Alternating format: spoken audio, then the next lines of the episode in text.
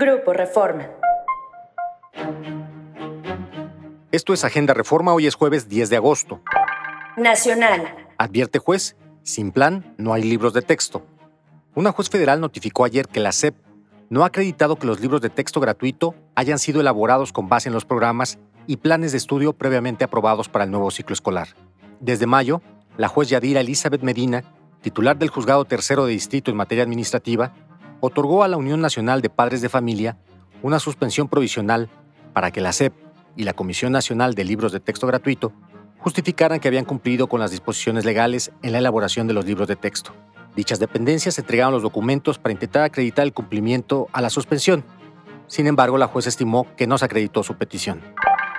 Selecciona alianza a cuatro taparroscas entre reclamos. El Frente Amplio por México palomeó anoche a los panistas Xochil Gálvez y Santiago Krill, así como a los priistas Beatriz Paredes y Enrique de la Madrid, para continuar en la contienda por la nominación presidencial de oposición.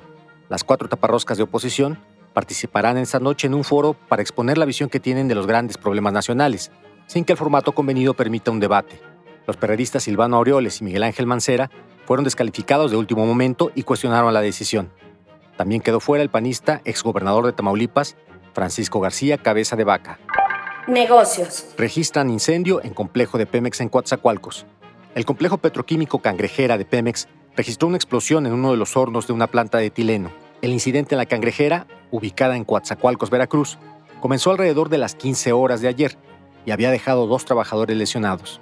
Pemex no emitió informes sobre este nuevo accidente en sus instalaciones. Ciudad. Ofrecen after inseguro en Polanco. Aprovechando el ambiente festivo de los clientes que salen de antros en Polanco, conductores de taxis les ofrecen viajes a Naucalpan para que sigan el after en centros nocturnos. Algunos de los viajes inician afuera del bar República en Polanco y terminan frente al club Black Royce, en Naucalpan donde fue encontrado sin vida el empresario Íñigo Arenas el 6 de agosto. Vecinos de Polanco reportaron que en los traslados se han registrado casos en los que los clientes son agredidos para robarles sus pertenencias. Esto fue Agenda Reforma. Encuentra toda la información en la descripción y en reforma.com. Síguenos en las diferentes plataformas de Grupo Reforma.